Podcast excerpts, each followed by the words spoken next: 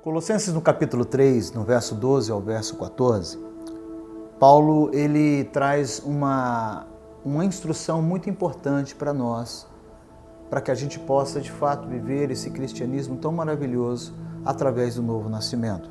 Diz assim, no verso 12: Portanto, como povo escolhido de Deus, santo, amado, e revistam-se de profunda compaixão, bondade, humildade, mansidão e paciência Suportem-se uns aos outros e perdoem as queixas que tiverem uns contra os outros. Perdoem como o Senhor lhes perdoou. Acima de tudo, porém, revistam-se de amor, que é o elo da perfeição.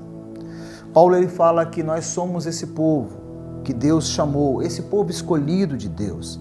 E nós temos que então que mostrar quais são as nossas vestimentas. E nessas vestimentas existem peças fundamentais como essas que eu estou usando hoje, minha calça e a minha camisa.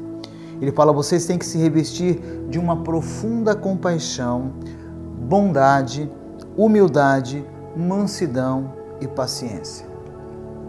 Nós estamos vivendo tempos muito difíceis, como né, nós estamos vivendo essa pandemia, aonde a polarização, aonde as pessoas estão se agredindo mutuamente, aonde o amor foi deixado de lado e aonde a razão própria ela tem sido o nosso juiz diante das relações que temos.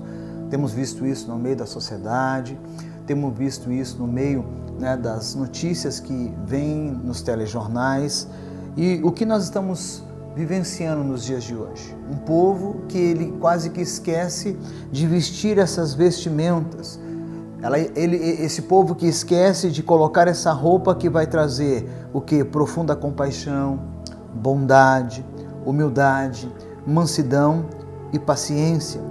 E observe que Paulo também fala que eu tenho que suportar os outros e perdoar as queixas que as pessoas têm contra mim.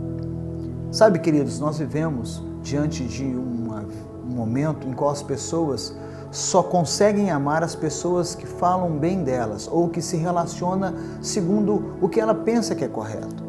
Jesus Cristo vai numa contramão de tudo isso e ele diz o quê? Que nós temos que orar e amar até os nossos inimigos.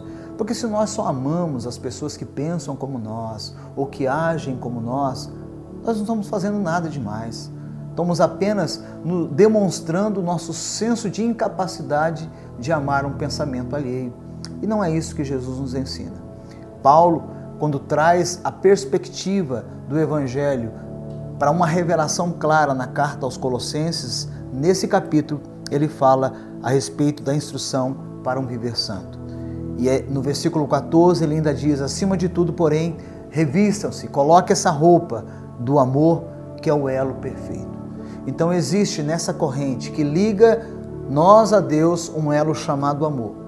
E nesse mês que nós estamos vivendo, o Ame Mais aqui na nossa comunidade, o pedido que eu faço nesse instante, como eu falei na nossa última celebração, que foi o dia do pastor, se eu pudesse fazer um pedido, é que nós venhamos nos parecer com Jesus Cristo da melhor maneira possível. Não que você tenha que ser a melhor versão de você mesmo, como alguns, né, outros pensamentos estão dizendo para você, mas que você seja uma versão boa de Jesus Cristo. É claro que é impossível chegar à perfeição a qual o nosso Senhor vive, mas que nós venhamos a ser a expressão da glória de Deus aqui na terra. Então, Paulo ele nos fala que nós devemos amar até as pessoas e perdoar até as pessoas que não falam o mesmo idioma que a gente. Diante disso, vale a pena aprender a amar as pessoas da forma que elas estão vivendo e que elas possam ver em nós razão para essa mudança necessária em nome de Jesus Cristo. Eu vou orar nesse momento.